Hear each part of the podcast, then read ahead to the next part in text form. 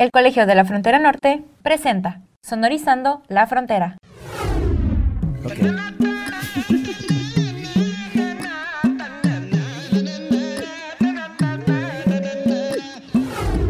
Bienvenidos a Sonorizando la Frontera, un programa que se realiza desde el Departamento de Difusión del Colegio de la Frontera Norte.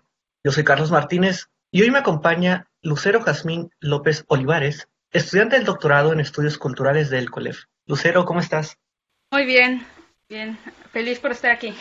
Gracias, Lucero, igual, es un gusto tenerte aquí. Lucero, como ya para ir como entrando en tu tema de investigación titulado Sanatama Dharma, la identidad religiosa de los migrantes hinduistas que radican en la región Tijuana-San Diego, yo aquí la pregunta, ahora sí que inicial es, ¿cómo te interesaste en este tema? ¿Qué hay de tus estudios, ahora sí que de maestría, licenciatura, o sea, previos a este tema de investigación? Pues bien, eh, este es un camino largo que inicié desde la licenciatura. Estudié la licenciatura en filosofía aquí en Tijuana, en UABC. Y pues eh, la maestría la hice en el Colegio de México, en estudios de Asia y África, con especialidad en el sur de Asia. Y pues a partir de ahí fue que eh, fui interesándome en el tema en el cual me ocupo hoy. Y pues para explicarlo voy a hacerlo mediante cuatro puntos. Eh, cuando estudiaba en el Colegio de México tuve la oportunidad de realizar una estancia de investigación en la Escuela de Estudios Asiáticos y Orientales de la Universidad de Londres durante el 2016-17 y estuve estudiando sánscrito e investigando para mi tesis de maestría allá. Sin embargo, creo que uno de los aspectos más importantes de esa estancia fue la vivencia de la cotidianidad, pues así llegué a lo que hoy estudio en el doctorado, eh, de la mano de la doctora Olga Odgers. Bien, en primer lugar, con el fin de encontrar renta más barata, renté un cuarto en una zona lejana del centro de Londres. Sin embargo, y de esto me percaté hasta que llegué allá, la casa se encontraba dentro de una zona de población indomusulmana en el este de la ciudad cerca de la estación del metro de Plaistow. Y ah, así que para ir a tomar el metro, ir al mercado o simplemente salir a tirar la basura, pues me encontraba con algún indio o escuchaba hindi, punjabi o alguna otra lengua de la India. Y pues para mí era, era maravilloso, era fabuloso, pues debido a que los trámites de CONACID eh, eran muy cerrados, pues no, no logré realizar mi estancia en India pero pues mediante la diáspora india en Londres logré aprender muchísimas cosas. Eh, en segundo lugar, también porque gracias a mi fenotipo, pues pasé como miembro de la diáspora allá en Londres. En el mercado de Upton Park Station constantemente me regalaban verduras o me daban precios más bajos porque creían que era de la India. Y pues esto lo supe cuando un vendedor me preguntó que de qué parte de India provenía en distintas lenguas eh, del sur de Asia. Hasta que cuando volvió al inglés eh, y, y, descubrió mi, mi, nacionalidad, dijo, bueno, entonces, ¿por qué eres hindú? Y, y esta pregunta me desconcertó. No es que yo use indumentaria india ni que ande con saris todo el día, sino que lo descubrió por los aretes que usaba y el libro que traía en la mano. Traía un volumen del Mahabharata que me habían mm. prestado en la biblioteca. Y bueno, posteriormente al visitar el templo del Swaminarayan Mandir, los indios que eh, me observaban también extrañados porque yo conocía las divinidades y parte del ritual. Entonces, este tipo de eventos hacían que yo pasara desapercibida dentro de la diáspora. Y esto me hizo aprender también muchísimas cosas. En tercer lugar, también porque la presencia de la diáspora la encontré en, mucho, en muchos otros lugares. Después de mi estancia en Londres, viajé un tiempo a Italia y ahí me sucedió lo mismo, pero ahora en un restaurante en, en Milán. Y también en Roma, donde encontré una tienda de artículos religiosos hindúes y platiqué con una, una chica de Bengala, quien me contó su experiencia como migrante. Así cuando regresé aquí a Tijuana, después de pasar dos años en la Ciudad de México, lejos de casa, eh, porque me fui a vivir allá para estudiar la maestría, pues seguía con la inquietud sobre las personas que salen de India y tienen que adaptarse a un nuevo contexto, donde principalmente no pueden practicar su religión de la misma manera. Esto me llevó a una última cuestión, eh, ¿cómo se desarrolla la diáspora india en Tijuana? Y esta es la pregunta base que guía mi investigación ahora en el doctorado. Y Y también al, al ya desarrollarme como docente aquí en la ciudad, pues un día me puse a leer a Nietzsche y me encontré en su libro, en el Crepúsculo de los ídolos, un aforismo que decía, uno para buscar los principios hace cangrejo, el historiador mira hacia atrás y finalmente cree también hacia atrás. Recordaba esa frase constantemente luego de que un alumno me acusara de no saber nada de la India actual y que yo solo trabajaba cosas antiguas y que al estarse olvidando este tipo de cuestiones por los mismos indios, mi trabajo se convertiría en un mero registro histórico. Y pues claro, hay mucho que discutir al respecto, sin embargo, en algo sí le di la razón. Este, debería saber más sobre las repercusiones al día de hoy, sobre todo del contexto en donde vivo, ¿no? Y de las personas de la India eh, que, migran a esta ciudad. Y pues generalmente sobre eso. Digo, ahorita como un breve paréntesis, digo, creo que la gran mayoría hemos como que escuchado del, hinduismo, como, como una religión con muchos adeptos, pero aquí me preguntaría si para tu investigación estás utilizando como que un cierto término, acotándolo, o de qué manera lo estás utilizando tú metodológicamente hablando. Pues sí, el hinduismo es una serie de movimientos religiosos que se gestan en el sur de Asia y pues algunos debates se centran en que el hinduismo como término pertenece al argot colonialista del Raj británico, que desde el siglo XIX ocupó el territorio de la India, imponiendo sus costumbres y sistemas de producción. Y entre esta, entre esta conquista cultural se debe considerar que una de las partes que no se pudieron derrumbar del todo, pues es la práctica religiosa, al contrario aquí de México, donde la conquista trajo la imposición del catolicismo. Entonces, así desde la perspectiva europea, el hinduismo engloba la totalidad de movimientos religiosos practicados en la India, en donde en ocasiones no se consideran las características que los distinguen entre sí o se enfocan en el movimiento mayoritario y hegemónico. Por eso se suele confundir con el brahmanismo, que es lo que suele eh, considerarse como que es el hinduismo. Sin embargo, pues aquí yo retomo dos principales ramas que destacan eh, a los distintos hinduismos de la India. Eh, por un lado, pues tenemos las religiones que siguen la autoridad de los textos sánscritos, y con esto me refiero a los Vedas, a la Bhagavad Gita, Upanishads, etcétera, etcétera, que también se conocen como la tradición ástica, es decir, los que respetan a los Vedas y por otro lado los que niegan el sistema hegemónico y que realizan sus propias prácticas devocionales. A esto se les conoce como movimientos bhakti o nástica también. Eh, y pues contrario a la creencia común, el hinduismo puede ser monoteísta o politeísta. Todo depende de la afiliación religiosa adoptada, ya sea nirguni, es decir, donde Dios o la divinidad no tiene ninguna propiedad o atributos, o saguni, donde la divinidad tiene distintos atributos, sobre todo antropomórficas, y que es las que comúnmente vemos por ahí en estatuas o en imágenes, y que son relacionadas con un hinduismo. Ya.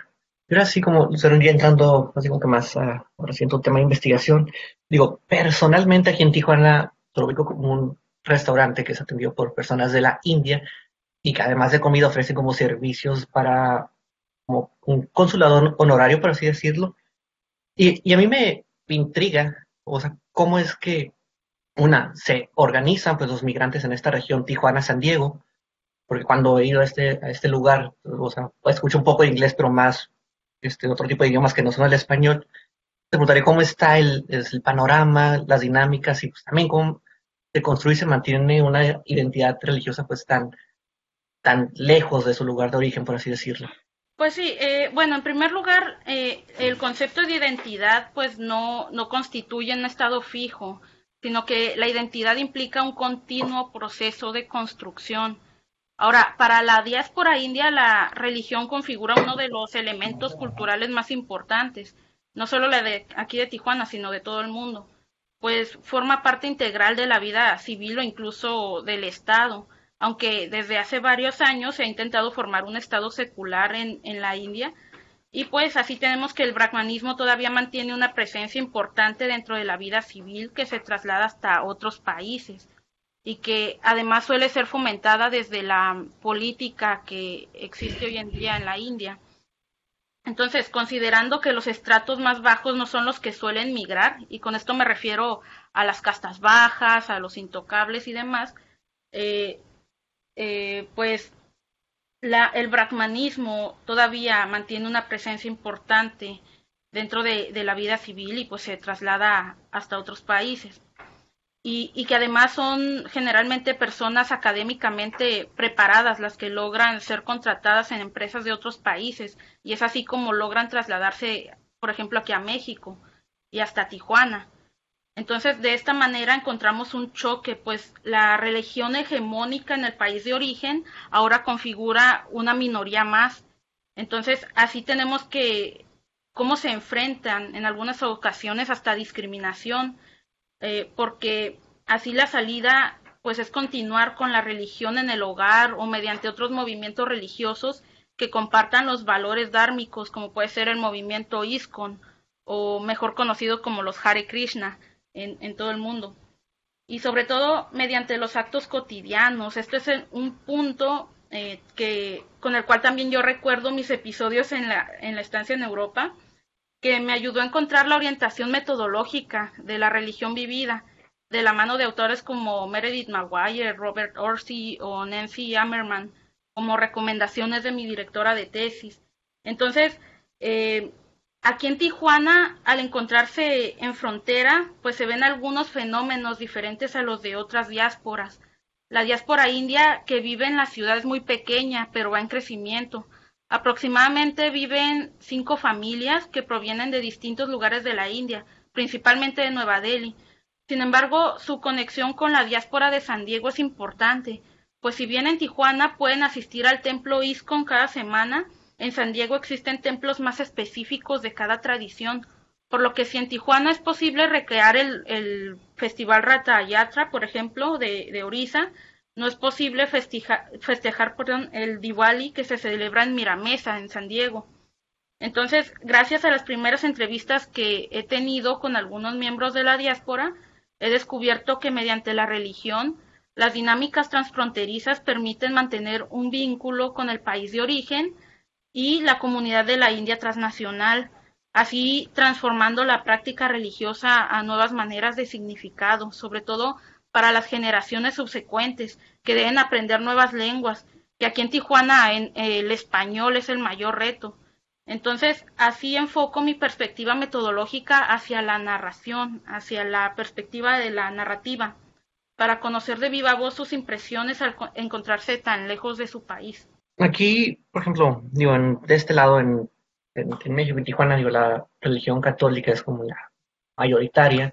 En, en, Estados Unidos, pues por lo mismo, y creo que particularmente en California, pues hay más apertura por el, el intercambio cultural que ha habido. Pero yo este, preguntaría aquí, o sea, si la comunidad pues, este, migrante de la India, los hinduistas, sufren o se tiene registro de que sufren de algún tipo de discriminación por parte, pues, ya sea de Tijuana o en, o en San Diego? ¿Y de qué tipo sería? Pues bueno, de lo que a mí me han contado personalmente, no, no han sufrido así discriminación como tal. Sí ha aparecido, por ejemplo, en noticias o en internet, eh, que también tienen su, su debida credibilidad cuestionable, pero eh, al menos a las personas que yo he entrevistado me han dicho que aquí en Tijuana los han recibido muy bien, que principalmente al llegar aquí a la ciudad se han afiliado a otros a otro tipo de fe, por ejemplo, a los cristianos o a los este, católicos, porque la fe es muy semejante, sobre todo aquí en México. Es decir, la comida, eh, por ejemplo, también la convivencia, los valores familiares, todo eso es muy semejante a lo que se practica en la India. Eh, en el caso de Estados Unidos, pues ya hay una diáspora mucho más establecida y, y con muchas más personas, que como mencionaba hace rato, aquí en Tijuana tenemos solo seis familias, pero hay personas que ya están viniéndose para acá porque las maquiladores de la ciudad pues contratan a muchos ingenieros indios y, y si bien algunos se regresan a, a, la India, hay otros que sí se quedan. Y, y, pues son estas personas que se quedan las que ya van configurando la práctica eh, ritual, religiosa, cultural que va a ir eh, forjando el camino para los demás que vienen llegando. Eh, eh, es muy raro que aquí en, en, Tijuana se encuentre, por ejemplo, discriminación hacia los indios. Que, repito, no, no es algo que me hayan dicho a mí que han sufrido, más bien su, su, sus dificultades vienen por el idioma o por el tipo de moneda o por encontrarse, orientarse en la ciudad, porque supongo que no solo para ellos, sino para cualquier persona que venga fuera de Tijuana, el transporte es un es un lío total para, para poder ir de un lugar a otro, para trasladarse a casa, al trabajo, y pues tienen que estarle preguntando a las personas, a los locales, para saberse orientar. Eh, me contaba un, un señor que vive aquí en Tijuana, que viene de Delhi, que al llegar eh, tenía que estarse anotando todo en la mano, así en español, sílaba por sílaba, cómo tenía que pedir la parada, qué billetes tenía que usar, cuánto era lo que tenía que pagar en monedas. Porque si no pagaba en monedas, no sabía cuánto era lo que debía pagar y a veces sí el taxista pues se quedaba con cambio de más o, o le cobraban de más cuando se daban cuenta que era extranjero. Que claro, no, no es que sea solo para personas de la India, sino que pues hay, hay que ir agarrando la práctica de la ciudad. sí, principalmente eso. Ya, sí, puede ser una, una ciudad complicada, con gente complicada. Y, Lucero, este, digo, faltan unos meses para que, pues, así que tu investigación como tal termine ahí en el colegio, en el área del doctorado.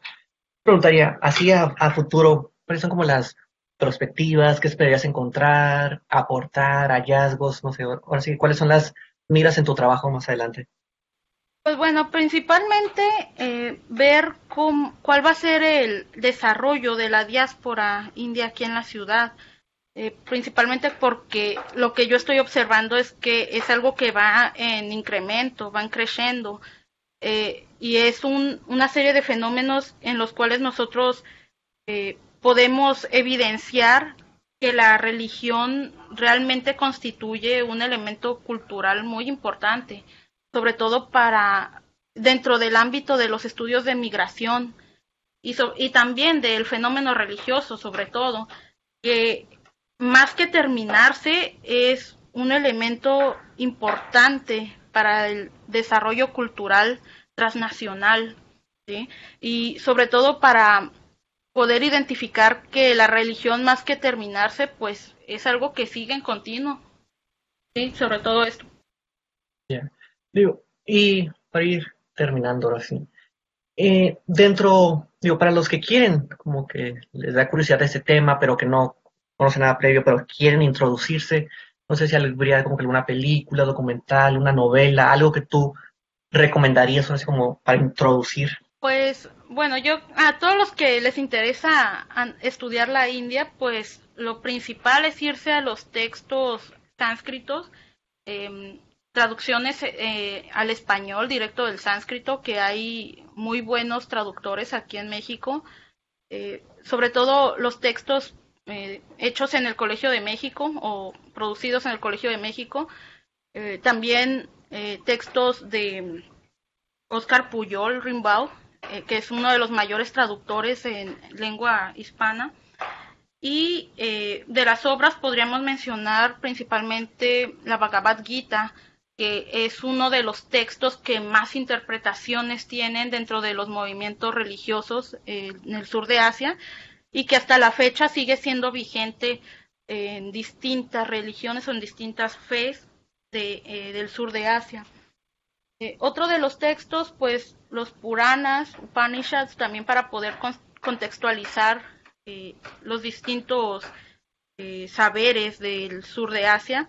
Y pues ya para algo mucho más fácil de entender, pues están las, mm, perdón, eh, los distintos shastras en torno a cómo vivir, eh, hacer o deshacer las cosas.